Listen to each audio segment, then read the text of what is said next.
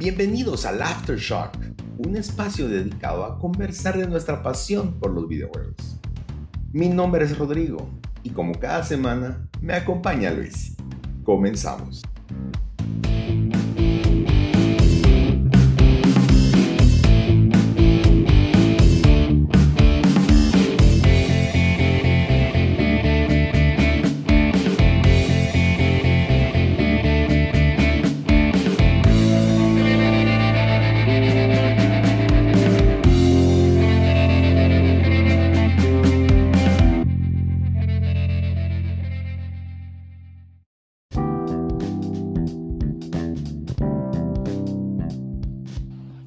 Toledo, ¿cómo estás?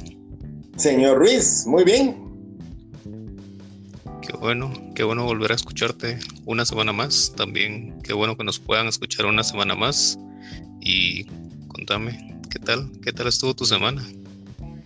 Ah, muy buena, productiva.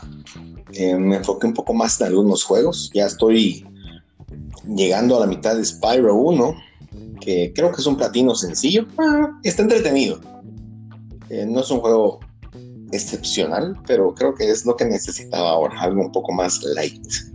Em, y voy poco a poco también en, Need for Speed Hot Pursuit Remastered, mi Need for Speed favorito de toda la historia mundial. Eh, me gusta mucho, la verdad.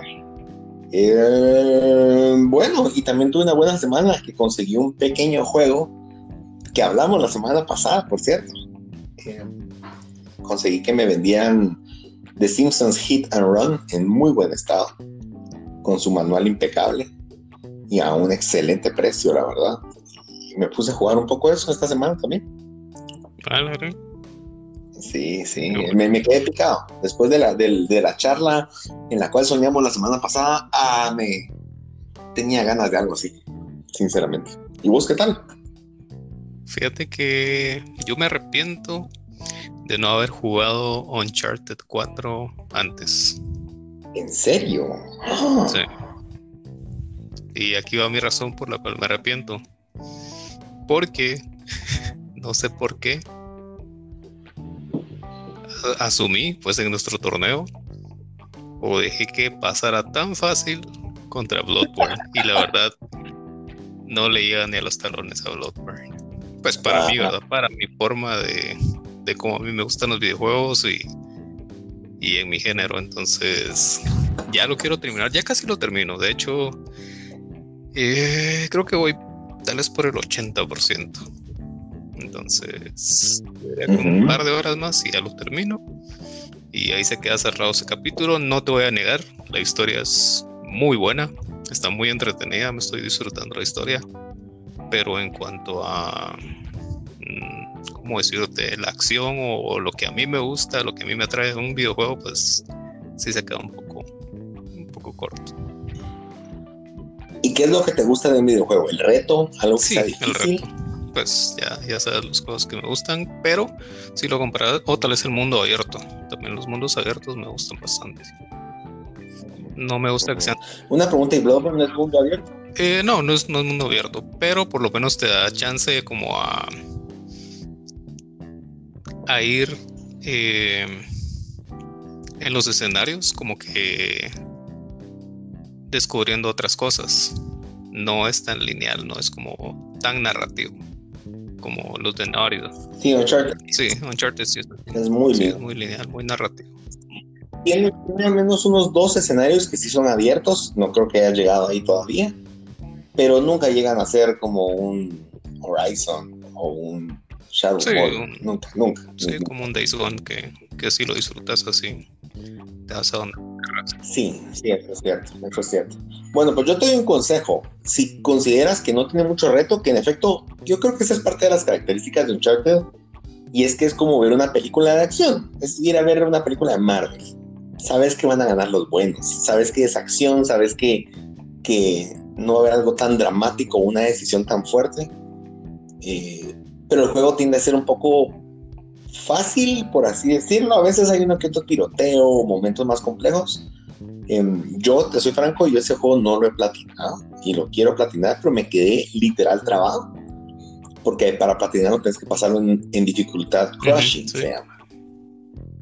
y eso sí, no, te mentiría si supiera en qué capítulo me quedé, pero tal vez a tres cuartos del juego y ya no pude.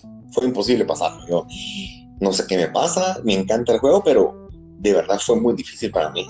No sé, tal, tal, tal, vez ese tipo de dificultad hace que te guste un poco más ese tipo de acción. Sin embargo, no es que las mecánicas cambien. Si las mecánicas no te atraen tanto, por mucho que te lo pongan difícil, no es que te vaya a gustar por eso. Sí, es muy diferente. Y estar viendo como a a los mismos personajes que tienes que matar siempre, pues eh, no.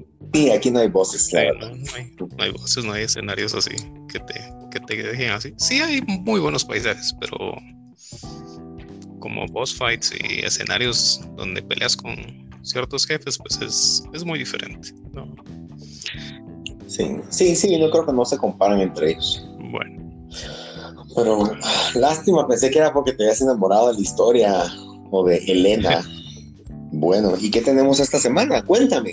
Para esta semana ya se acercan los Game Awards.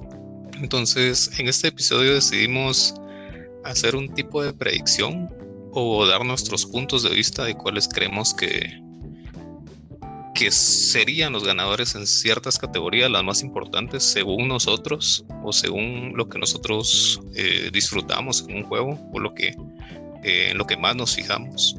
Eh, pues decidimos hacer esta, esta lista y también conforme a eso vamos a, vamos a ver quién nos gustaría que gane el GOTY o Game of the Year. Así es, así es. La verdad es que somos un poco aprovechados porque pues ya hicimos nuestra lista de la generación y demás, pero aprovechando que son los Game Awards y no sé si son los más famosos, pero tal vez los más escuchados aquí en América.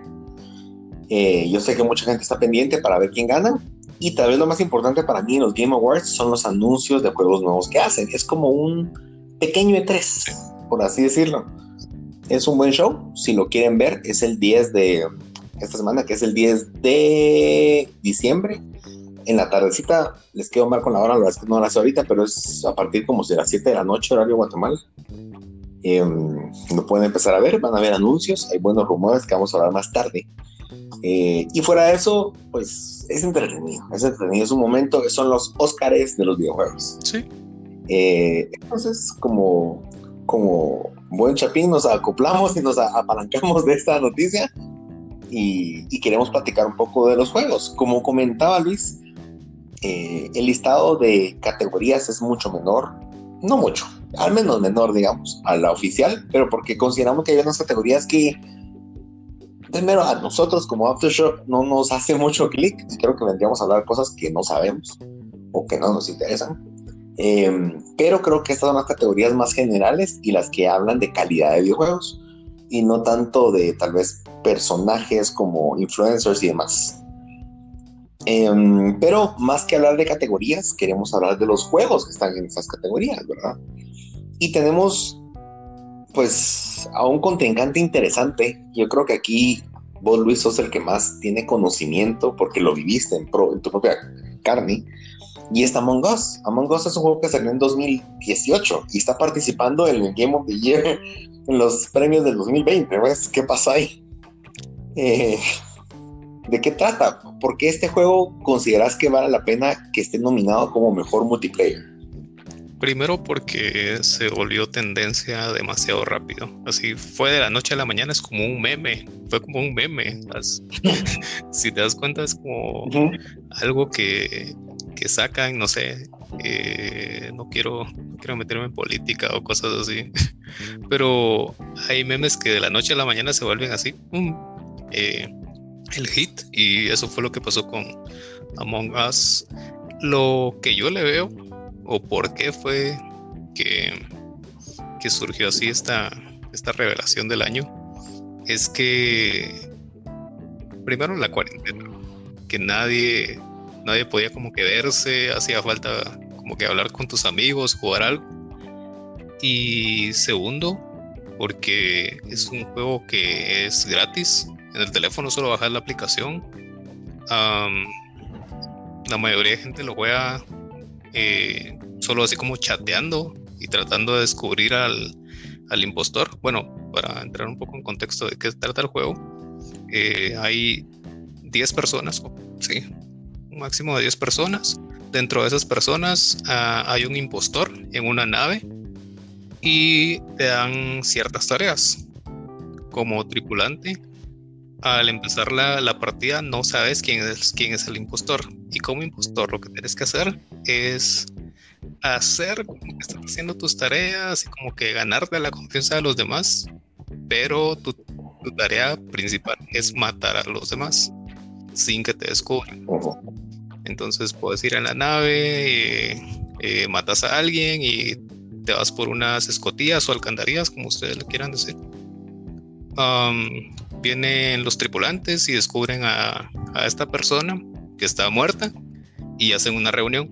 Entonces en esta reunión ya empiezas a discutir y creo que ese es el punto fuerte del juego. Eh, es cómo, cómo puedes hacer para defenderte y que no te echen de nave. Entonces, ah, ahí viene lo interesante, es qué tan bueno sos para mentir. Entonces, eso creo que le llamó mucho la atención a la gente. Y a mí me gustó. Eh, imagínate para que compañeros del trabajo, amigos, me dijeran así, como hicieran un grupo y hasta eh, jugáramos usando Discord y así eh, en llamada y todo, porque en llamada es mucho mejor que solo estar escribiendo, porque en llamada ya es como que se te nota la, la voz así un poco como... Eh, Sospechosa. Entonces, para mí, esa fue la revelación del año, a pesar de que haya salido en el 2018. Y yo diría que va a ganar el, el de multiplayer. Ok, ok. A mí me atrae mucho ese juego, entonces franco, no me atrae para jugarlo. Lo estuve viendo y pues, no sé, desde septiembre que agarró furia ese juego. Em, pero para mí, tal vez el mérito más grande que le veo es que le quitó atención a los Battle Royale. Que vienen ya hace dos años o tres que dominan todo, que son lo que más juegan. Y yo entiendo ese juego para cada una de esas personas, ¿verdad? Pero eh, siento que es tan repetitivo y tan repetitivo y tan repetitivo que pienso yo, hay personas que llevan jugando ese juego tres años y qué bueno que les guste además, pero como que no trascendes eso, haces algo o probas un juego distinto, ¿verdad? Eh, o algo que cambie la fórmula. ¿Y qué pasa? Que muchos juegos están empezando a meter a Battle Royale, se metió Call of Duty, pues antes estaba PUBG y hay muchos más, Apex también, y llega un punto donde decís, ay, no, mucha, ya, ya, o sea, qué bueno, que el juego está bueno, eh, pero pareciera que se convierte más en un, una distracción de quiero jugar esto, quiero jugar esto, quiero jugar esto, y, y dinero fácil para las empresas, pienso yo porque empiezan a hacer contenido sencillo, que son trajecitos, sombreritos, bailes. Eso, en eso ganan plata, ¿verdad? En vez de hacer algo distinto, algo nuevo, algo, algo que impulse el género. Y siento que Among Us vino a, a, votar mucho, mucha de esa gente que estaba jugando eso. Fue como, ¿y qué es eso, verdad? Primero por lo original, a pesar de que sea viejo. Entonces, ese es el que le veo. Sin embargo, está compitiendo con otro juego que se llama Animal Crossing, y creo que es el que, que yo considero que es el juego multiplayer por excelencia de este año. Eh, pues al final de cuentas es un juego para cualquier persona, no es un juego que tenga un objetivo, es un juego en donde te meten en una isla eh, y si quieres decorar tu casa, que también volvemos al mismo tema, ¿verdad? Lo bueno es que aquí no hay microtransacciones. Simplemente es disfrutar, jugar, hacer algunas misiones, pero no hay una historia, no hay, no hay un inicio o un fin. Simplemente es hacer lo que querrás. Para mí eso no me llama la atención, pues soy honesto, pero me parece interesante cómo mucha gente se ha metido y simplemente es un pasatiempo. Para ellos es, quiero jugar Animal Crossing porque tengo ganas de comprarme una sala nueva con la cual decirle a mis amigos que me lleguen a visitar. Eh, tienen ciertos detalles interesantes sociales, pienso yo. Eh, no, es un, no es competitivo y probablemente es más de es más de estar, decir yo tengo más cosas que tú o viceversa. Em, sin embargo, la fortaleza más grande es la cantidad de personas que lo están jugando. Es un juego de 60 dólares y que vendió 26 millones de copias. A lo que sabemos hoy, ¿verdad? Puede ser que a fin de año sean más. Entonces, eh, pues está nominado para multiplayer junto con Among Us, pero también tiene nominación a juego en familia. También es, bueno, eh, creo que me voy a adelantar un poco, pero creo que es un fuerte contendiente a, juego del año. Y vamos a ver un poco más adelante. Y eso te dice mucho de lo que vino a aportar para Nintendo eh, Animal Crossing. Como vos lo decís, es un jueguito que puede ser como un juego así muy simple de celular, tal vez a nuestro punto de vista. Eh, yo lo veo así, como esos, esos, pequeños juegos donde te dan que tenés una granjita y que eh, cosechas aquí, que sembras acá y así. Y a la gente le gusta mucho eso, cómo, cómo, cómo pasar el tiempo, o tengo un, un poco de tiempo ahorita que no sé, que, que antes de dormirme y después pasas ahí un montón de tiempo y ya ni dormís bien, entonces eso pues llamó mucho la atención de la gente. Sí, Ahora, ¿cómo consideras? Eh, yo te soy franco, veo a Animal Crossing más pegado a un juego de familia.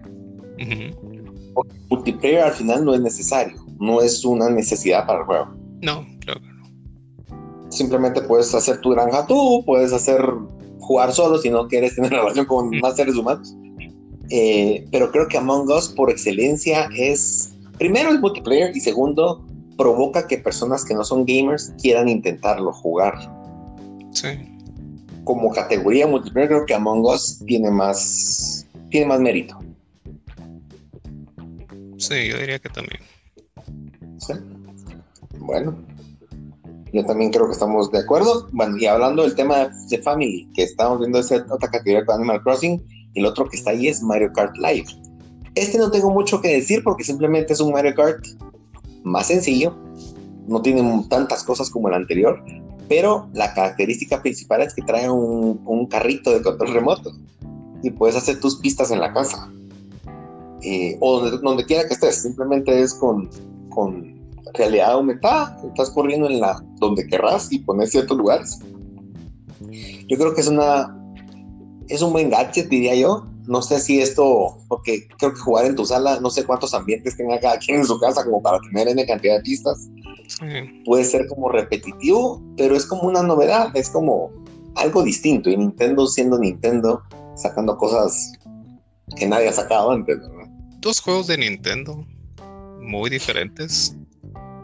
Eh, lo que vos decís es el espacio de donde vas a poner tu carrito, donde vas a jugar y eso hace que a mí pues no me llame mucho la atención. Creo que si me pondrías a escoger dentro de esos dos, yo preferiría jugar a Animal Crossing.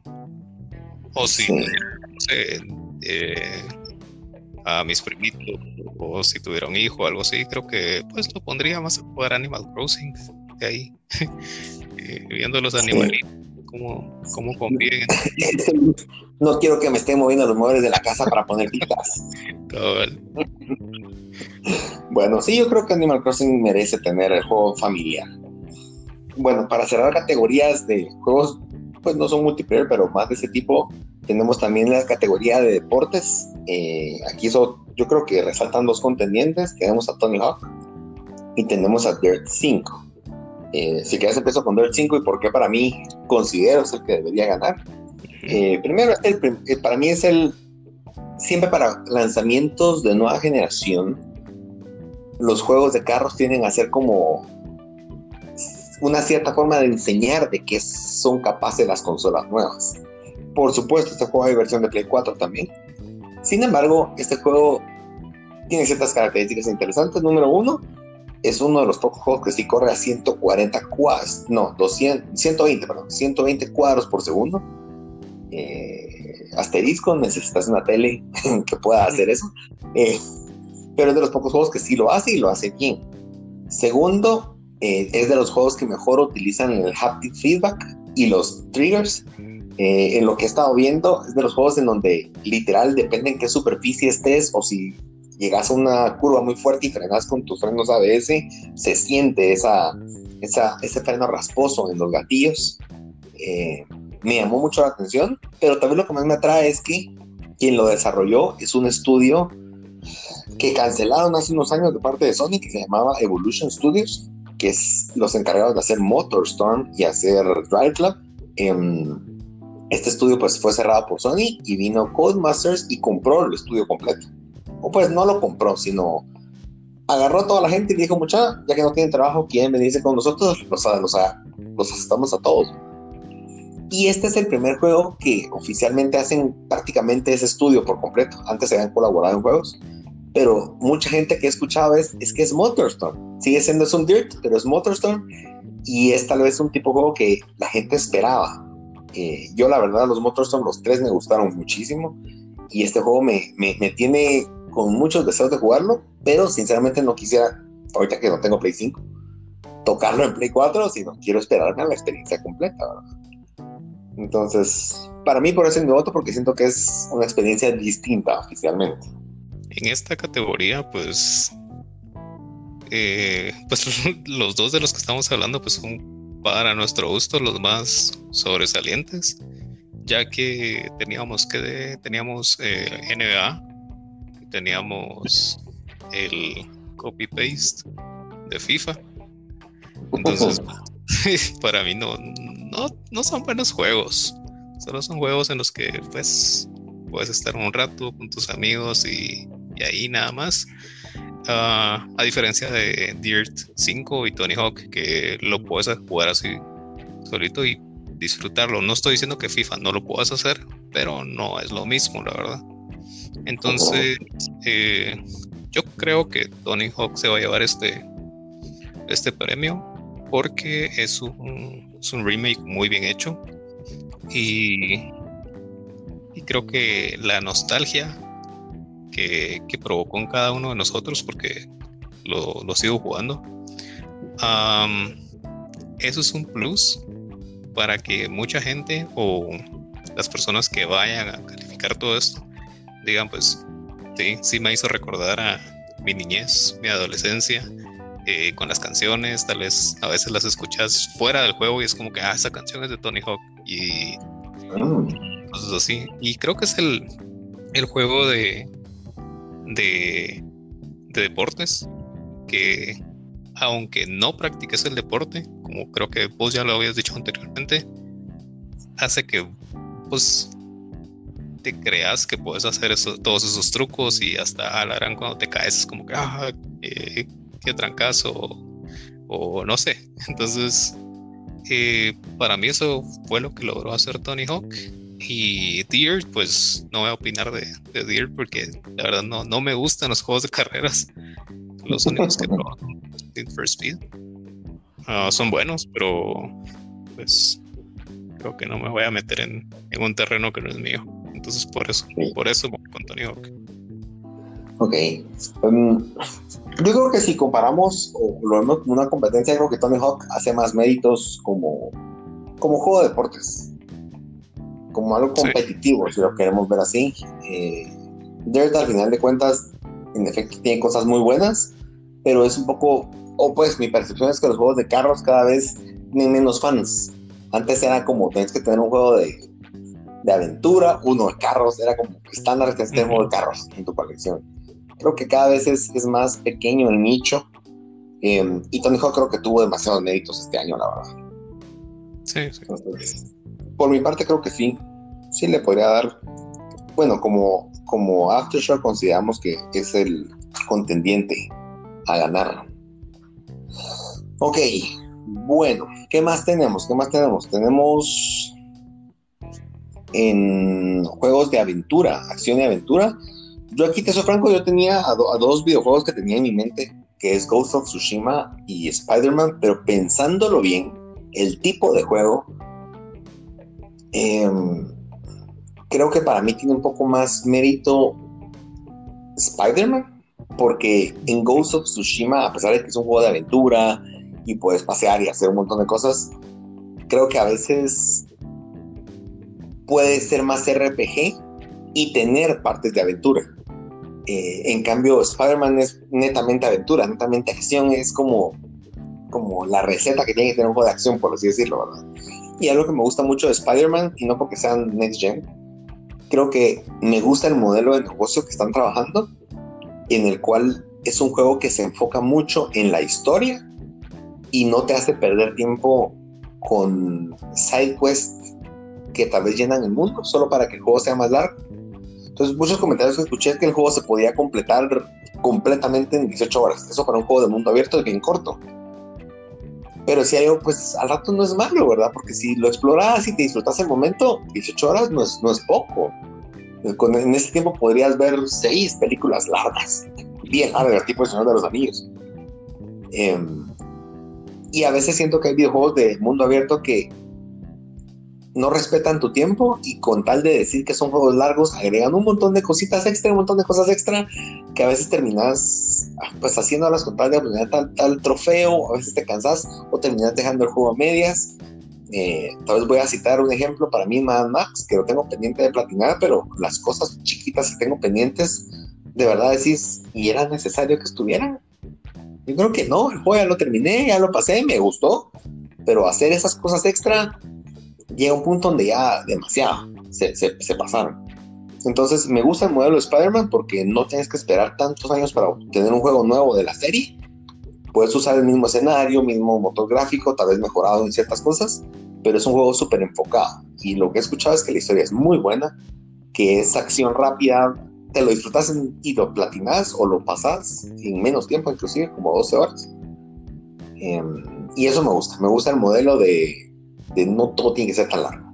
Para esta categoría, yo me voy a ir con Ori the Wild of the Wisps. Ah, no lo he jugado y estaba viendo unos gameplays y me gustaría jugarlo. Lástima que no está para Play. Sí, está para PC, entonces lo, no sé, lo, no he visto si está en Steam, la verdad. Pero si está en Steam, yo creo que sí me atrevería a comprarlo. Porque no gasté nada, no gasté nada en estas, en estas ofertas de Black Friday para comprar más juegos de Play. Entonces creo que eso que, que me ahorré lo podría invertir en ese juego. Es, me gustó que sea así tipo Hollow Knight. Tal vez de Hollow Knight dije que no me había gustado. Pero este tiene como más color, eh, como más brillo. El arte está muy bonito. Eh, y es un juego que, sé que te puedes disfrutar. Entonces, eh, la acción, hay muchos, hay muchos mundos, hay eh, muchos colores y eso, eso me llamó bastante la atención de ese, de ese juego. Yo, diría que va a ganar ese. ¿Vos sí consideras que sí gana ese? Sí, he escuchado muy buenos, muy buenos reviews de ese juego. Eh, de las personas que les gusta, que, pues, que, son de Xbox y juegan en PC, eh, a comparación de, de Spider-Man, que está como muy reciente. Entonces, tal vez por eso creo que va a ganar Ori. Ok. Ok, a mí Ori la verdad que me llamó también mucho la atención. A mí me pasó algo. El anterior yo empecé a jugar un demo que bajé en el Nintendo Switch se miraba muy bonito porque gráficamente creo que, aunque sí mejoró, es muy similar y es un juego de hace cinco años. Em, me gustó, ay, qué bonito se mira. Jugué tal vez unos 40 minutos. Y llegó un punto, está entretenido, tiene esto, tiene el otro, pero nunca regresé a terminar el demo. No sé, no sé si. Y, y no es que venga y diga, ah, tengo pendiente terminarlo. A pesar de que me gustó el juego, simplemente no me enganchó como pensé que lo iba a hacer. Pero por supuesto, no estoy hablando de este ahorita. Em, gráficamente creo que es un juego muy bonito. Como mencionaste, de verdad, tiene un arte. A nivel de arte, creo que sí tiene dotes muy especiales este juego. Em, pero viéndolo como aventura, sí, yo, yo, yo sí me quedo con Spider-Man. ¿Qué hacemos? Ya pasa Ghost. o sea, Ghost of Tsushima. Sí. Eh, sí, bueno, sí, tenés razón en eso de, que Spider-Man es un juego bastante vertical. Ah, en donde a, donde quiera que vayas encontrás combate, combate, combate, combate y eso pues le suma más a la acción. Mm. Podríamos dejarlo dividido, ah, pues no podemos decir este no se pudo decidir dejamos Ori slash Spider-Man. Sí, sí. Sí, pero en las apuestas, pues no puedes, no puedes como dividirlo. Es como, ah, yo creo que va a ganar este y este. Pero si lo quieres dejar así, pues por mí está bien. Ok. No, creo que está bien. Al final no estamos apostando ni ganando nada al respecto, pero. pero creo que todos los puntos que mencionaste son válidos. Em, y el objetivo tampoco es dejar de que te guste algo porque ni modo, ah, me toca votar por otro.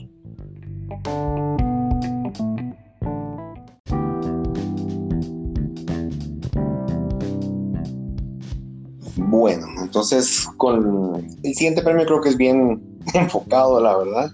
Tenemos en performance, eh, esto se refiere a los artistas que le dieron vida a los personajes de estos juegos tan famosos de este año. Y tenemos como más sobresalientes a, ¿cómo se llama quien hace la voz a Jin Sakai? Eh, Daisuke. Daisuke Tsuji. Ah, Daisuke Tsuji, sí, sí. No, no, no, no, no, se me va a quedar. Eh, y por otro lado tenemos a Ashley Johnson, que es quien le ha dado la voz a, a Ellie desde el 2013 con, con el primer The Last of Us y ahora con The Last of Us Part 2. Em, pues ella ha hecho películas, ella sale en varias películas. Mm, tal vez no como actriz tan principal, pero sí como secundaria en varias películas bastante famosas, inclusive en Avengers. Em, pero ahí sí como un extra, un extra, extra, extra de los extras de los extras. Em, sin embargo, creo que su carrera donde más ha brillado es en los videojuegos y puntualmente con Ellie. ¿Quién no ama a ella como Ellie, inclusive cuando Ellie era niña, mis respetos en The Last of anterior. Y en este, tal vez no, no tiene tanto carisma como tuvo en el primer videojuego Ellie, pero pues el objetivo que queríamos ver en Ellie, para mí siento que lo consiguió. El, sentir el dolor, sentías en ella una angustia, una ira. Eh, sin embargo, yo sí debo reconocer que mucho del mérito para la actuación. Por supuesto, no, no le quiero quitar su mérito de actuación, pero mucho del mérito de cómo lo pudimos ver en pantalla es también el equipo detrás de eso, porque las expresiones en The Last of Us no lo he visto en otro juego, para ser honesto, eh, y eso que Hot tiene muy buenas expresiones, pero de verdad te hace sentir con solo gestos, sin tener que decir palabras, muchas cosas. Entonces, mi, mi voto, la verdad es que sí es para, para ella. Estuve pensando un poco con la, actriz que hizo el, papel de Abby, sin embargo, siento que, a nivel de expresión, a nivel de, sentir las cosas, Ellie, tiene un pelín por encima de ella. Em, y en el caso, para mí también fue muy importante, eh, en el caso de Ghost Tsushima, eh, quien, quien interpretó a Jin Sakai, siento que fue muy genuino no sentí que fue una persona queriendo hacer, por supuesto en japonés, ¿verdad? Pero, pero lo sentí muy genuino como cómo sería un samurái. Me hizo sentirme ahí y para mí eso es de aplaudir, la verdad.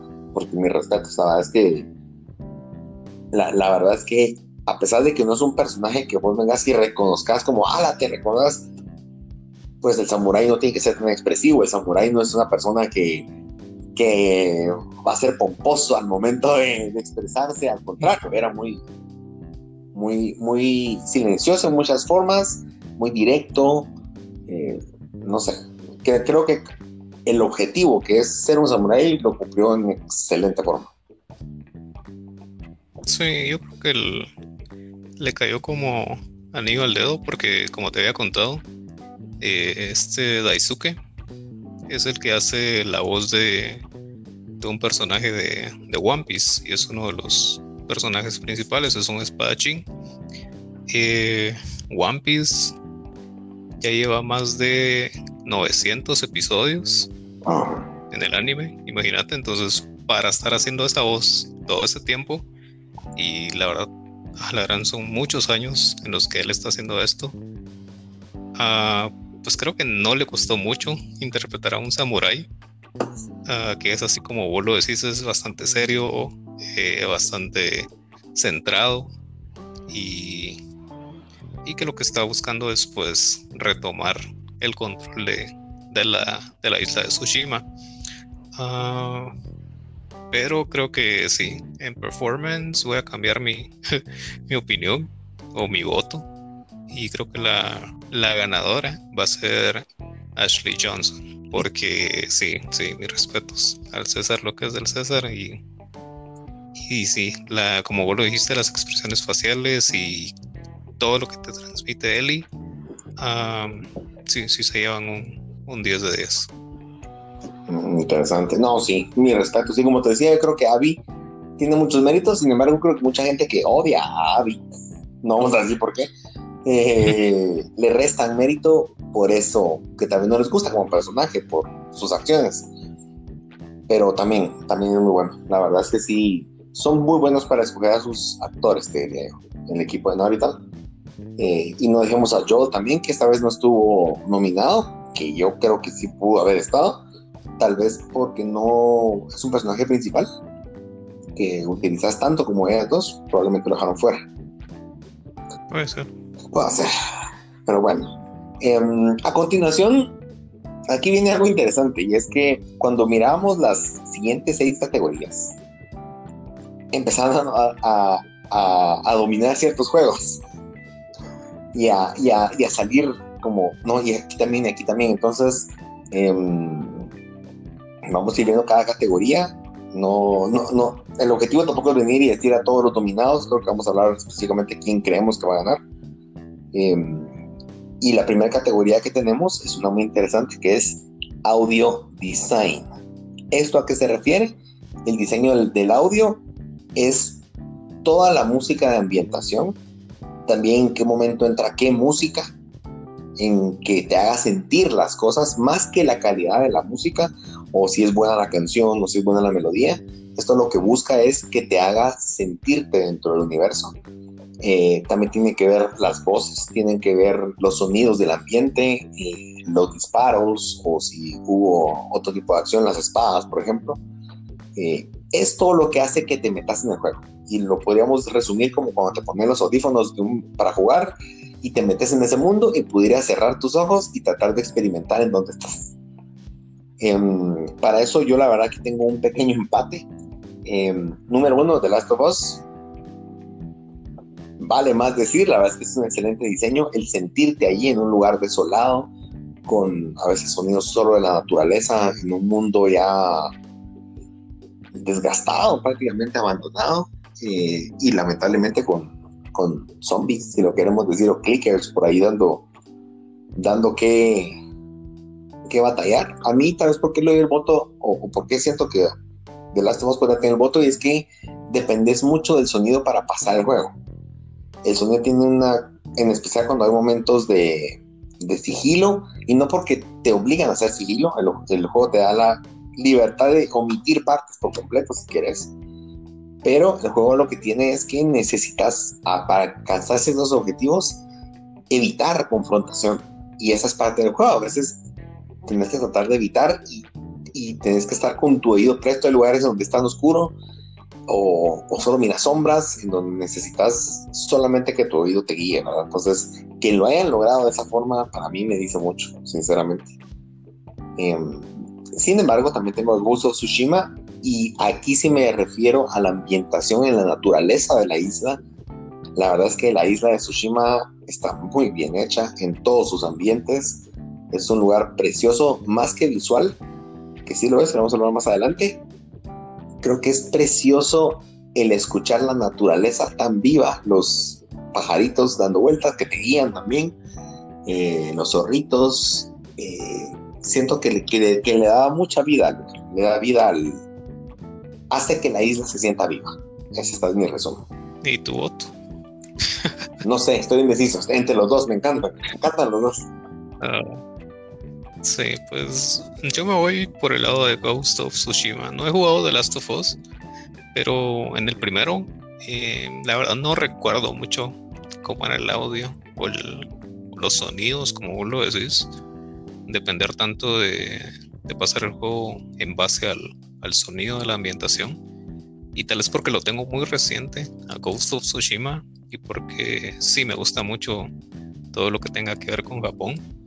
Uh, te pongo un ejemplo, cuando, cuando componías los haikus o los poemas, empezabas con esa flautita y eso hasta te relajaba un, un ratito, en el que tal vez acababas de pelear con mongoles y encontrabas un haiku y te ponías a, componer ese, ese poema, a mí me gustaba cuando te dirigían hacia cierto, hacia el cielo, hacia unos árboles, hacia un manantial, así. Y ese, esos soniditos, la verdad, me gustaban mucho y todavía los recuerdo. Entonces, eh, también cuando encontrabas un pajarito de esos amarillos que te caían mal, pues incluso ese sonido era como, eh, era bonito, era bien hecho. Y pues para mí eso tiene mucho valor. Sí, yo, yo creo que sí, tienes razón. Al final de Last of Us creo que a pesar de que tiene cosas buenas, eh, que son muy propias de ese juego para que se pudiera pasar el juego, es un poco más fácil porque es urbano y demás. En cambio, en el caso de Ghost, sí lograron hacerte sentir en un ambiente japonés. Y eso con el sonido, a veces los sonidos de esas flautitas que ellos tienen, o entrabas a ciertas eh, pueblos chiquitos donde pasabas a hacer como trueque ciertas cosas, la verdad es que sí te hace sentir en un ambiente japonés, Y, creo que el sonido es integral en ese. Inclusive el sonido del, aire, el sonido del aire era, te relajaba también, ibas a veces cabalgando, eh, el mundo pues, parecía vivo y el sonido era gran parte de eso. Entonces considero que Ghost of Tsushima tiene un poco de ventaja ahí, la verdad. Y, bueno, creo que el Aftershock opina eso. Tenemos Ghost of Tsushima. Y ahora el siguiente es también otro interesante y es la música o el score. Aquí sí nos referimos a la banda sonora. Aquí hago la salvedad que no entiendo por qué Ghost of Tsushima no estuvo nominada. Porque la banda sonora de Ghost me gusta mucho no, no, no sé, no sé por qué no, no estuvo, tal vez hubiera votado por Ghost, sin embargo no estuvo. Em, aquí tengo tal vez un tema para mí, The Last of Us tiene excelente banda sonora, mis respetos, pero sí considero que tal vez no fue tan icónica como fue la del 1. La del 1 uno reconoce la musiquita y sabe que es The Last of Us. Las de aquí, a pesar de que son muy buenas, no sé si tal vez quisieron ser un poco más más conservadores con la música y que no fuera algo tan sobresaliente para que no te enfocaras tanto en la música esa, la cancioncita esa, sino más, más estándar en todo el juego, que para nada es mala, para mí es excelente. Sin embargo, siento que le hizo falta ese que resalte. En Hades también, este juego de PC y Switch que, que vino a, a romper los récords a fin de año, sentí que era más como más pegajosita para lo que estabas jugando sin embargo, creo que mi voto lo voy a, lo voy a dar para Ori. Eh, me gustó mucho la música que tenía ese juego. Siento que está súper ad hoc a lo que es el juego. Eh, con la aventura, con las gráficas que tiene, de verdad creo que hace un, un plus a lo que te está ofreciendo como juego de aventuras. Eh, para mí es una pintura y una pintura con, con, música de fondo que estás viendo, la verdad. Es un juego precioso gráficamente. Pues para mí creo que la banda sonora yo sí se la veo a Ori. Pues con Doom. A mí me gusta bastante la música pesada. Al jugar también y ir matando demonios. Creo que eso va muy de la mano, entonces lo hicieron muy bien. Creo que una música clásica no iría muy bien matando demonios dos. Entonces, eh, creo que unos buenos riffs de, heavy metal y destazando cabezas, eh, desmembrando eh, demonios, pues es una mezcla muy buena a mi, a mi forma de verlo. Y creo que se disfruta más el juego. Te, da esa adrenalina y lo que vos dijiste también de adentrarte en esa atmósfera. Pero Ori, pues no lo había visto, no lo había tomado en cuenta. Podrías hasta poner un soundtrack yo qué sé, cuando estás eh, leyendo, cuando estás haciendo cualquier otra cosa y es una música muy agradable, muy bonita. y aquí tengo un dilema porque ya, ya escuchando la música de Ori, pues creo que Doom sí es una música muy buena, pero ah, yo creo que la de Ori es superior. Interesante. Bueno, vamos a acordar entonces que Ori gana bueno, es la predicción de, nuestro canal. Qué curioso, Ori ya tiene dos, premios según nuestras predicciones. Pues es contendiente, interesante. Bueno, muy bien, muy bien. Siguiente categoría, tenemos Art Direction. Esto antes se le llamaba gráficas, ¿Quién tiene mejores gráficas, sin embargo, en el mundo que vivimos hoy, antes, no sé, Play 2 como que la aspiración era ser lo más real posible. Y poco a poco nos fuimos dando cuenta que los juegos no siempre tienen que verse mejor, ¿verdad? Eh, creo que algo de lo importante o más importante del juego es el, arte que tiene o la dirección artística que lleva y depende del tipo de juego. Por ejemplo, Ori, que lo platicamos hace un momento, tiene es es un óleo, es un óleo que se mueve, un óleo, un óleo que se ve precioso. Sin embargo, yo aquí sí lo doy mi voto a Ghost of Tsushima, porque es cierto, es un juego más realista y demás, pero entre lo real te hace ver las cosas preciosas de la naturaleza. Em, y más que ver paisajes maravillosos como un Uncharted 4, que seguramente hoy me vas a decir, o me dijiste que en efecto tiene lugares muy lindos, Ghost of Tsushima lo que tiene es que hasta lo que miras cerca se ve lindo. Estás en un pasto y cómo lo mueve el viento, más que cómo se ve por gráficas, es qué quisieron expresar. Em, de verdad, el juego se ve precioso. Y yo creo que ahí no, mucho, bueno, yo, he comparado a Ghost of Tsushima mucho con los Assassin's Creed, creo que comparten muchas ideas. Sin embargo, los Assassin's Creed nunca me han gustado estéticamente tanto. Siempre los he visto con buenas gráficas y se ven bien. Ghost of Tsushima simplemente es precioso. Tanto la iluminación, la ambientación, la noche se ve muy bien. Em, te hace sentirte ahí, que es lo que platicamos hace un momento, que también gráficamente es algo que ayuda mucho. Em, tal vez hay algunos detalles que sí me pierden un poco y es las expresiones de algunos personajes siento que pudieron haber sido mucho más detalladas. Sin embargo, usualmente no les está viendo la cara a la gente, usualmente estás peleando en combate, el juego también se ve muy bien. Entonces, yo creo que como videojuego general, Ghost of Tsushima es el que más... Sí, yo también pienso lo mismo. Eh, tal vez una... Un ejemplo que puedo dar es cuando te vas a, no sé, te vas de viaje y vas a un lugar en el que decís, aquí donde yo me tome la foto, aunque sea feo, va a salir bien chilera, porque todos los paisajes que encontrás son, son hermosos, como lo dijiste, y eso es lo que pasa con, con Ghost. A donde quiera que vos vayas, y como tiene este, el modo para tomar fotos, a mucha gente, pues incluyéndome, perdimos el tiempo en el juego buscando la foto perfecta o cómo se miraba mejor eh, los atardeceres, los amaneceres, la noche, como lo decís, los árboles, eh, las cataratas, todo, todo, todo está muy bien hecho.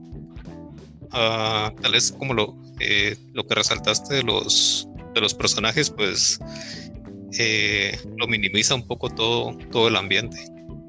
Porque sí, la, la expresión de los personajes no es la mejor, pero lo compensa todo lo que tienes a tu alrededor. Desde las armaduras, los trajes, eh, cosas en las que a veces uno ni siquiera se fija y cuando las miras así detenidamente, a la gran que, bien hecho está. Entonces, pues yo esperaría que, que Ghost of, Tsushima lo vea. Muy bien, muy bien. Me parece, me parece. En siguiente categoría, ya estamos en la recta final. Em, tenemos la mejor narrativa. A esto se refiere tanto la historia, pero más que la historia, cómo la cuentan.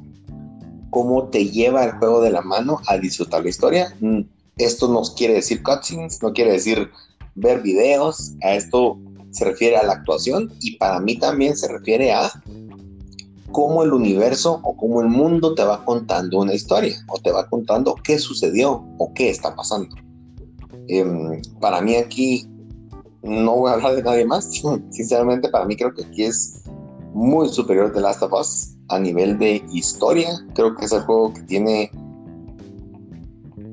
más méritos y no solamente por porque técnicamente se ve bien, porque las expresiones o que hablamos de Ashley Johnson, sino me refiero a cómo cada detalle en el mundo tiene tanto impacto. Y eso me gustó mucho. A mí el videojuego, eh, yo se los comenté hace unas semanas que hablamos de, este juego en algún momento, para mí la mejor forma de jugarlo, o al menos el mínimo para disfrutarlo como yo lo disfruté, es pasarlo una vez y media. Y les voy a explicar por qué. Porque a veces cuando volvés a jugar cierta parte, y seguramente si jugas más hubiera encontrado más cosas, pero hay cierta parte en la, en la primera mitad del juego que por estar enfocado en algo más, dejé de ver otras cosas importantes. Y cuando volví a revivirlas, sabiendo el final del juego o sabiendo cómo termina, miras muchos detalles que dejaron en el universo que decís, esto está aquí por este motivo. O sea, esto implicaba tal cosa y empezás a ver que el mundo está conectado desde principio a fin. Hay tantos detalles que no solamente en algo que lees, puede ser simplemente algo que esté mal puesto en una casa, algo que esté puesto en una banca, algo que esté dibujado o pintado en la pared, que para la primera vez que pasas decís, como son rayas. Eh, el juego te cuenta una historia y no solamente la historia de Ellie o la historia de Joe o de ellos, sino te cuenta la historia de tantas personas que muchas veces ni llegaste a conocer, nunca salieron en el juego, simplemente pasaste donde ellos vivieron y conociste su historia, eh, sus motivaciones y de verdad para mí es una historia muy rica por eso, porque es un mundo tan grande y sentís que con una pasadita que le das conociste tanto eh, sin que tuvieras que leer muchos documentos, que eso a mí a veces de verdad me cansa muchísimo. Sí habían documentos, pero eran relativamente cortos y eran, eran escasos, la verdad. Siento que el videojuego te va contando y sin ir muy lejos, desde entrar en una casa, en una casa que yo pasé solo de largo, recolectando cosas, me contaron una historia tan interesante del dueño de la casa eh, que yo venía viendo hacía unas cuadras atrás y de repente, ah, esta es la casa de esta persona y aquí pasó tal cosa y ras. La verdad es que eh, para mí ese juego es supremo y creo que no Naughty Dog es supremo para contar historias. Sí, yo creo que pues lo tengo fresco. Ahorita estoy jugando Uncharted 4, como lo mencioné. Y no hay duda, no hay duda que Naughty Dog sabe hacer historias, sabe eh, contarlas y que te interese. Eso es importante para mí y que no se te olviden porque creo que hasta, hasta la fecha todos nos recordamos de, de la historia de el The Last of Us, el primero. Y, si lo comparo tal vez con, con Ghost of Tsushima, a mí la verdad la historia ya se me olvidó un poco. Eh, ya no te la podría contar así bien, bien, como un The Last of Us, imagínate, de 2013. Pues lo jugué hace par de años, pero, pero todavía sigue ahí y es algo que, que sí, te, sí te queda marcado. Entonces, mm, son expertos en eso, son masters y, de verdad merecen este, este premio a narrativa. me parece. Me parece, me parece. Bueno. Y la penúltima categoría tenemos Game Direction. Eh, esta creo que para mí va a ser un poco más corta. Esto se refiere a al director prácticamente, cómo el equipo dirigió el desarrollo y a dónde va enfocado el juego. Eh, mi voto también es para The Last of Us. Eh, ¿Por qué? Porque considero que el juego no se pierde. El juego tiene un objetivo y nunca sentís que intentó ser algo más o que a veces esto o el otro. El juego va súper enfocado y te lo van contando y no, no es que sea aburrido ese camino, sino te lo van contando de distintas formas y te van guiando, si lo quieres ver, a percibir el mundo como la persona que estás jugando. Eh, es bien fácil decir que vas por el, por el bueno de la película, ¿verdad? Usualmente el personaje principal es el bueno.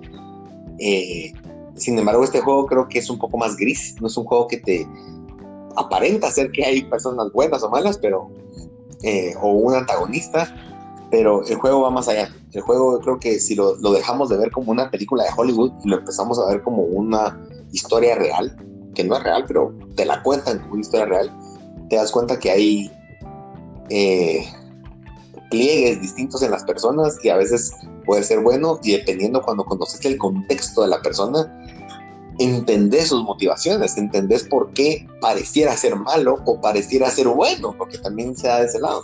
Entonces, eso me gusta, que The Last of Us te hace vivir lo que la persona está, los personajes que utilizas, te hace vivir su realidad y te hace entender la realidad de otros. Usualmente los juegos es, vos sos bueno ellos son malos, anda a pelear porque vos sos bueno. Y creo que en la vida misma, o cuando miramos temas de política, hasta aquí en Guatemala a veces decís, la verdad no sé quiénes son los buenos. Eh, o si hay, no lo sabes. Eh, este juego es eso. Este juego tiene esa magia de llevarte a entender eso. Y que tú tomes tu postura. Al final no te están diciendo, eh, nunca te lo dicen. Y me gusta que al final del juego mucha gente es como, a la muchacha yo quería que esta persona ganara o esta persona persistiera. No, y para mí eso es calidad de la dirección. Em, pues en este, en esta, en esta categoría, yo me voy a ir por Ghost of Tsushima y tal vez me voy a ir más por lo que hizo la desarrolladora de Soccer Punch, que vinieron de, de los Infamous. Y creo que este fue uno de los juegos más esperados de ellos. Entonces, lo que lograron hacer con Ghost of Tsushima y que esté peleando, tal vez no de al tú por tú, pero sí dándole un poco de, de batalla de Last of Us, para mí lo hace bastante, bastante interesante la dirección que ellos le dieron y que lograron lo que de verdad querían eh, lograr, valga la redundancia. La meta que ellos tenían eh, con este juego, pues la lograron. Tiene, eh, tiene los escenarios, tiene el mundo abierto que, que todos queríamos en, el, en la ambientación japonesa, samuráis, mongoles, una buena historia, no voy a decir que es la mejor, pero por lo menos la, historia es entretenida. Y creo que por eso yo me voy a ir con Ghost of Tsushima. Pero no sé, no sé. ¿Consideras que puede ser otro que dejamos voto dividir? Sí, yo diría, yo diría que sí, pues porque es un game, la dirección del juego pues podría ser. Ok, va, este juego, otro donde no podemos ponernos de acuerdo. Eh, no, no, no, simplemente es, son tan buenos los dos que no... Cualquiera de los Que puede ser para cualquiera de los dos. Sin embargo, si gana The Last of Us, yo te voy a decir, te lo dije. Sí. O si gana, tienes derecho a decirme. Puro Nelson. Em, bueno, y la recta final tenemos al Game of the Year. Para mí creo que aquí no voy a decir tanto porque hablamos de todas las características allá abajo eh, o anteriormente. Em, para mí el Game of the, Year, es The Last of Us, pero sí debo dejar en claro que no es mi estilo de juego. Hades, Hades es un juego roguelike en donde eh, experimentas en cada mundo, pues vista isométrica en tercera persona, pero donde experimentas y si te matan, aunque lleves dos horas jugando, perdes todo lo que tenés. A mí ese tipo de juego, la verdad es que no mucho. Eh, y primero porque me frustra más que me, lo, me divierta con él. Pero tiene de verdad muchos méritos. Eh, también Ghost of Tsushima creo que perfectamente puede ser el Game of the Year. Em, sin embargo, cuando veo pieza por pieza y lo que hizo como juego, como arte, como medio, creo que The Last of Us eh, hace algo distinto al resto de juegos. Y no lo hace solo por ser distinto, sino hace el resto de cosas con una calidad suprema. Eh, sí tuvo comentarios negativos de mucha gente, sin embargo, cuando entendés qué es lo que no les gustó, es un tema muy subjetivo, no es un tema que puedas poner en números o, o estadísticas, simplemente es un no me gustó esto que hicieron, pero es la historia. Y esa es la magia de una historia, que te cuenten que te están haciendo vivir una historia y no necesariamente tiene que ser como tú quieres que sea la historia. Eh, esa es la magia de, esa narrativa. Para mí, The Last of Us es el juego del año. No sé, ¿qué opinas? A mí me encantaría que lo gane Kauso Tsushima. Pero eh, siento que lo va a ganar The Last of Us. Y te digo por qué. Porque ahorita se me vino un ejemplo así muy, muy bueno. o una comparativa que tal vez me vas a decir sí o no. Pero regresando el tiempo, en el 2000, que era 12 o 13, cuando estaba compitiendo The Last of Us.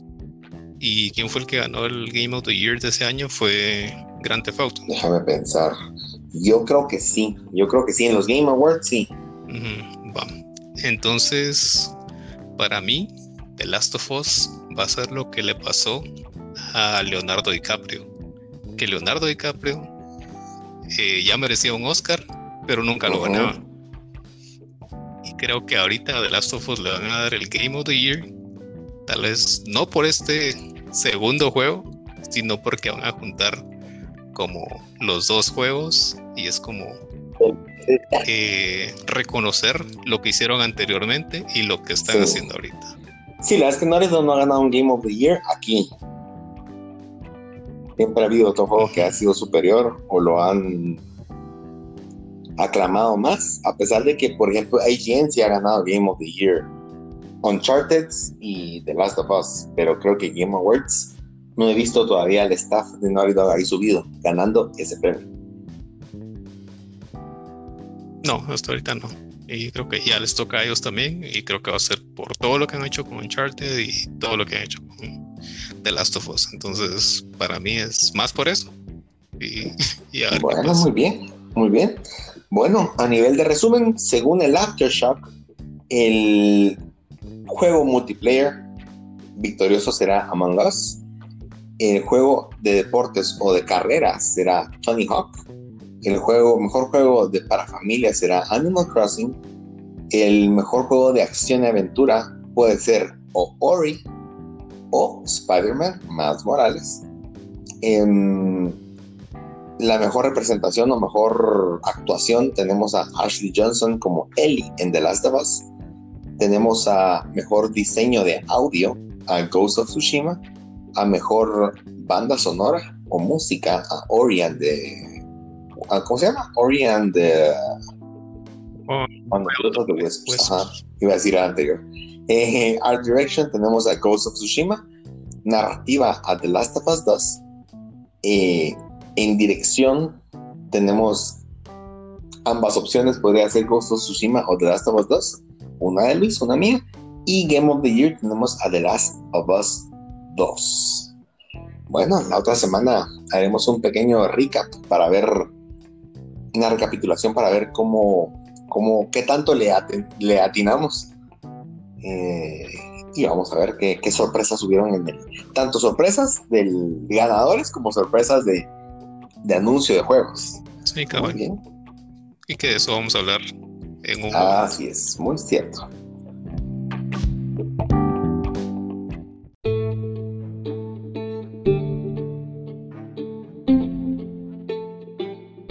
Bueno, y con las noticias de esta semana, eh, son pocas, pero son picantes.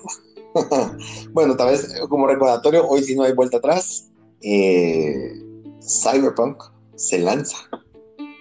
Eh, al fin, esta, semana, 10 de... 10 de... ¿es, 10 o es 12? No me recuerdo. Es 10, 10 de diciembre. 10 de diciembre, literalmente el día de los Game Awards. Así que, que muy probablemente va a haber un trailer nuevo de lanzamiento de los Game Awards. Se los puedo apostar, de verdad. Me van a recordar. Eh, pero hoy sí, hoy sí se lanza el juego. Eh, no he visto reviews todavía.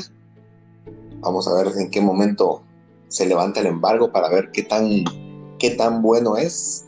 Eh, no sé, la verdad no sé qué pensar. Se ve muy bien el juego, pero pero recordemos que tiene unos zapatos muy grandes que llenar por The Witcher 3. Para mí, para mí sí lo va a hacer. ¿Sí? Ok. Sí, yo digo que sí. Eh, he escuchado, he visto, he leído reviews bastante buenos. Es un juego bastante grande. Y yo creo que sí, sí lo vamos a disfrutar. Muy bien, muy bien.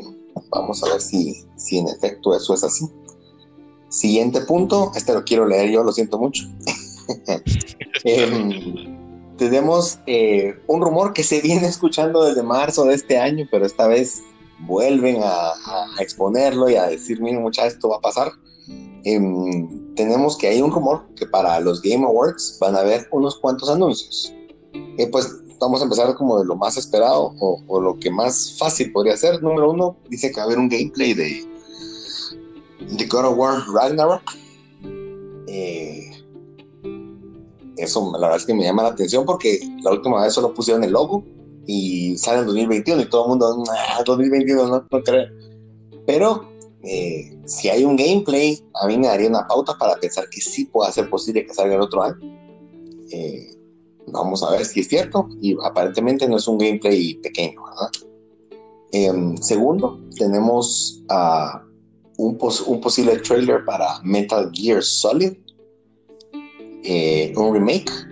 Según los rumores es Blue Point Games y dicen que ya viene trabajando en ese juego que venía trabajando en conjunto con Demon Souls. La verdad es que no imagino un mejor estudio que pudiera hacer este juego. Sin embargo, me preocupa que cómo voy a hacer el juego. Porque si ponen muchas mecánicas, Metal Gear Solid 1 siento que es un videojuego que se puede romper si le pones muchas cosas nuevas y perdés como la esencia de las limitantes que tenía ese, en ese tiempo, ¿verdad? Entonces, eh, sin embargo, sería un retorno a, Metal Gear por fin. Y también implicaría, según esto, que Konami le cedió, no los derechos, pero al menos le cedió el hacer este juego a un estudio externo que no sea Konami, que yo lo agradecería mucho, ¿verdad? Pero vamos a ver si esta vez se cumple. Eh, sí está rondando mucho esos, esos, esos rumores y cuando el río suena es porque piedras trae. Eh, y por último tenemos Silent Hills, que también es muy similar a la historia con la de, con la de Metal Gear, pero en el sentido de que Konami está entregando toda la IP. Según esto, Hideo Kojima, eh, antiguo empleado de Konami, estaría a cargo de retomar el juego Silent Hills. Eh, no sé si al rato la historia, como la gente añora que eso suceda, también le ponen más, más, más información a la noticia, pero serían tres bombazos para esta, para esta, para estos premios, así que se los recomiendo ver. Eh, lo pueden buscar en internet o en YouTube, les aseguro que va a estar en todos los canales posibles por haber de videojuegos. Eh, lo van a estar pasando en vivo. Fíjate que me gusta, eh, me llama más la atención, es raro, pero me llama más la atención verlo de God of War que lo de Silent Hill.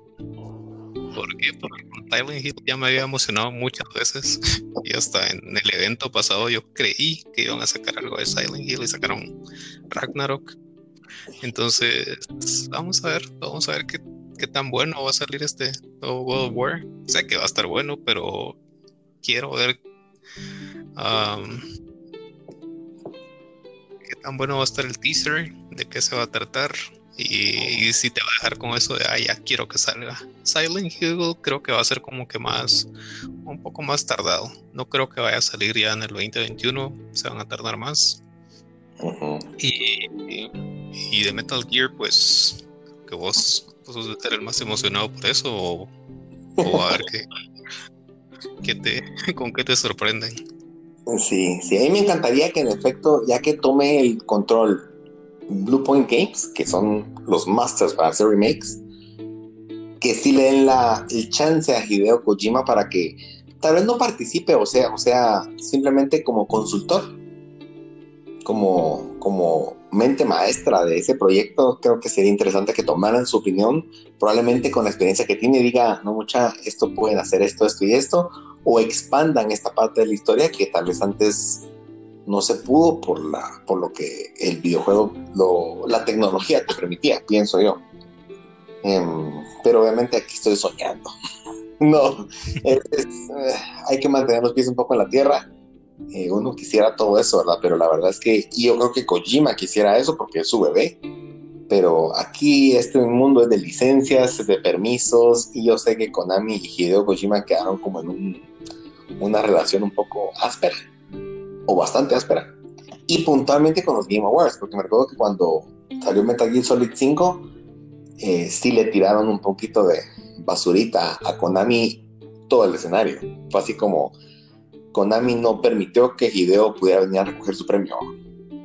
Y todo el mundo, así como sí, que son los malos. Entonces puede hacer que también, no sé, no sé. Por un lado pienso que Konami no va a querer hacer nada con ellos. Pero por otro lado también pienso que el dinero mueve todo. En esa industria, ¿verdad? Sí, cabal. Y aprovechando que estás hablando de Metal Gear, ¿cuál es la siguiente noticia? Esta noticia a mí no me gusta. Me agrada por el actor, porque el actor me cae muy bien. Pero la noticia es que Oscar Isaac, el guatemalteco, que es guatemalteco de nacimiento, pero vivió en Estados Unidos, Estados Unidos.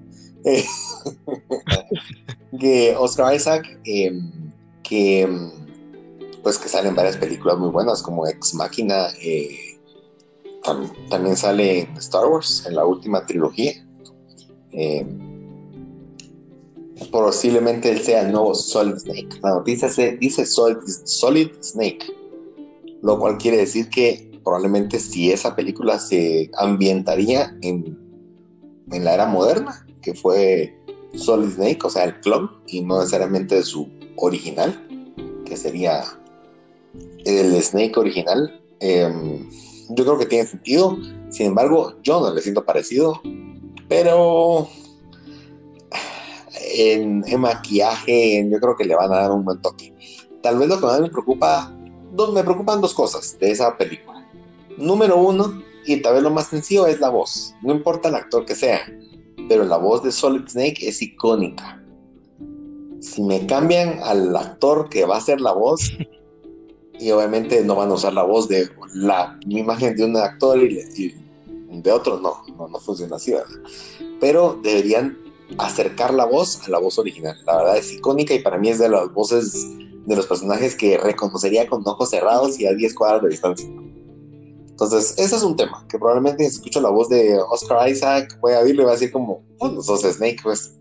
Eh, cállate, déjalo. eh, sin embargo, eh, lo otro es, y para mí sí es un tema ah, un poco un poco delicado, y es que usualmente las películas de los videojuegos cuesta que sean buenas. Cuesta mucho que sean buenas. Y siento que la historia de Metal Gear es tan, pero tan buena que no encaja en una película. Eh, siento que tendrían que hacer al menos unas tres películas para contar a detalle la información del juego. Entonces, a veces siento que va a ser apurada y también a la vez pienso que a rato convendría más que fuera una serie y que una serie de unos ocho capítulos te pueda contar la historia. Sin embargo, cuando es una serie, la calidad baja mucho más. Eh, aunque hay series muy buenas, nunca vas a comparar una película con la producción de Hollywood Full versus una serie tal vez con buenos ángulos de cámara y demás, pero los efectos y todo lo demás varía mucho. Entonces, ese es mi miedo, que no haga honor a la historia. Em, y que tal vez no tenga mucho sentido, sino porque al final Metal Gear parte del objetivo de jugar es que tú te sentís Solid Snake. Tú eres Solid Snake. Aquí estoy viendo a Solid Snake hacer algo. sí, este es mi perro. Este es mi perro. ¿Algún tema? Yo sé que no eres tan fan de esa serie, pero no, solo que dijiste que no han podido adaptar eh, los videojuegos a, películas o series. Eh, no he visto la de The Witcher y tampoco he jugado The Witcher, entonces no podría opinar de eso. Dicen que es buena sí, la serie. Buenos comentarios. Yo diría que la mejor, o no, no, no, es mentira, no es la mejor, pero tal vez es la película que más se apegó al videojuego, a pesar de que sí le cambiaron un montón de cosas, es la de Silent Hill. Esa creo que sí, el ambiente te sentiste en Silent Hill. Esa película sí tuvo muchos tintes de la historia, aunque le cambiaron cosas, pero el resto de juegos que he visto de películas, a veces digo, nada que ver con la historia. ¿Qué les pasa? Sí, sí, esas son las partes que caen mal. Bueno, y la siguiente y última noticia, yo esa te la quiero dejar a vos, porque yo sé que hay algo en tu corazón que querés decir y yo lo quiero oír. Sí, eh, ya para finalizar nuestras, nuestras noticias, sabemos que, que este año pues ha sido un año bastante duro para, para muchas personas. Eh, también nos incluimos y también vamos a incluir al dios de la guerra, que hasta él le fue mal y lo metieron a Fortnite. Creo que eso es, eso es algo muy malo. Cabal, cuando dicen esas, esas cosas de diciembre, sorpréndeme y les cae una mala noticia. Eso fue lo que pasó. A mí me pasó. Creo que fue ayer que estábamos viendo eso. Y me enojé, me enojé tanto. Y, fue como, a la ya no saben ni qué hacer. Eh, para los que juegan Fortnite, pues eh, no me importa. Pero es que hay que darle respeto a Kratos. No, no, Kratos no puede andar haciendo bailecitos o y tampoco cargar la cabeza de Mimir atrás, así como, como que carga una mochila, así como lo cargan los de Fortnite. Tampoco su hacha la puede usar para andar quebrando tablitas ahí en el en su Battle Royale. Entonces, no, simplemente no, no sé qué, qué pasó ahí. Pero pues, dichosos los de Fortnite que, que, van a saber por lo menos qué es, qué es jugar con alguien que sí tiene un juego de verdad. Con un macho alfa, decís vos. Sí, no, no, yo también. Y creo que inclusive con conocidos era como, ¿por qué hicieron eso, verdad? Inclusive conocidos que yo sé que han jugado Fortnite. Eh, yo una vez jugué Fortnite y la verdad es que no considero que sea un mal juego, simplemente no es algo que a mí me atraiga dedicarle tiempo. Em, pero está muy enfocado en, ropita, en los colores como... Sinceramente considero que hubiera sido mucho más apropiado que pusieran a los ositos cariñositos. Eh, no, ajá, es que no, no. Y lo peor es que el modelo que hicieron de Kratos, primero súper limitado los, los, los píxeles, súper, los polígonos, los polígonos que utilizan era como lo hicieron caricatura. Eh, y después con pasos de baile yo miro los movimientos y digo yo, no, pero dejemos el que, el honor, el Kratos, por así decirlo, el creador de Kratos, David Jaffe, que, lo, el que lo motivó, el que lo impulsó en 2005 a decir, ¿qué rayos está pasando aquí? O sea, ¿a quién se le ocurre hacer esto? O sea, es como que pongas en Fortnite otra vez también, no sé, al, al Pyramid Head de, de Silent Hill, pues. O sea, hay cosas que no, no, no. Y entre eso viene también que ahorita The Mandalorian y, Baby Yoda van a salir también. Digo, va, los superhéroes yo entiendo que es más caricaturesco. Digo, bueno, ok, un, un Iron Man, que esté ahí. Hagan lo que quieran. Iron Man pueden ser cualquier persona, pues no importa. Eh, pero sí, no. Yo, siento que es un. No combinan las cosas y, te diría que las personas que juegan Fortnite, un gran porcentaje no saben quién es Kratos. Porque si les gusta tanto Fortnite, no es que se pongan a jugar algún videojuego con narrativas más profundas o algo por el estilo. Es más de freguemos, de juguemos con cuates, de llevo jugando estos tres años. Entonces siento que es meter a algún famoso, un personaje famoso de otra historia y como que la gente ya esté quién es, va. Ah. Bien por ti. Sí, o tal vez, o tal vez solo es para llamar la atención, así como, pues, ¿qué, te digo yo? Eh, hemos jugado los, los God of War y quieres llamar a más gente que juegue Fortnite, ¿a quién vas a meter? A alguien eh, que es icono de, ¿Vos decís que, me, me, quieren atraer a mí a jugar Fortnite? Sí, yo, pues es una forma de verlo, pero conmigo, pues simplemente. A mí, a mí la verdad es que sí provocó algo, te soy franco. Tal vez como las ganas de, de, de, de darles un, un cuchillo, meterles un cuchillo a las llantas de los carros de todos los desarrolladores de Epic. Eh, de pincharle las llantas a todos un día que salgan de la oficina. ¿Qué pasó? No, no sé. A ver, fue gratis, ¿no? No, estamos hablando charadas, pero no, no, no me agrada, no me agrada eso. Un minuto de silencio por Kratos, gracias.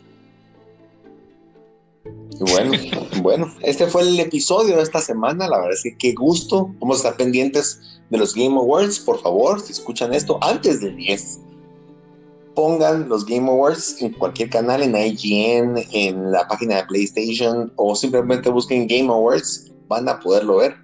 Está en internet, eh, son más o menos dos horas que dura. Mírenlo, va a estar divertido y lo platicamos también el otro, la otra semana. Si tienen dudas, con mucho gusto escríbanos en el grupo de Facebook, arroba el Aftershock, o escríbanos también a el aftershock, arroba gmail.com. Va a ser un gusto leerlos y estar pendientes de ustedes.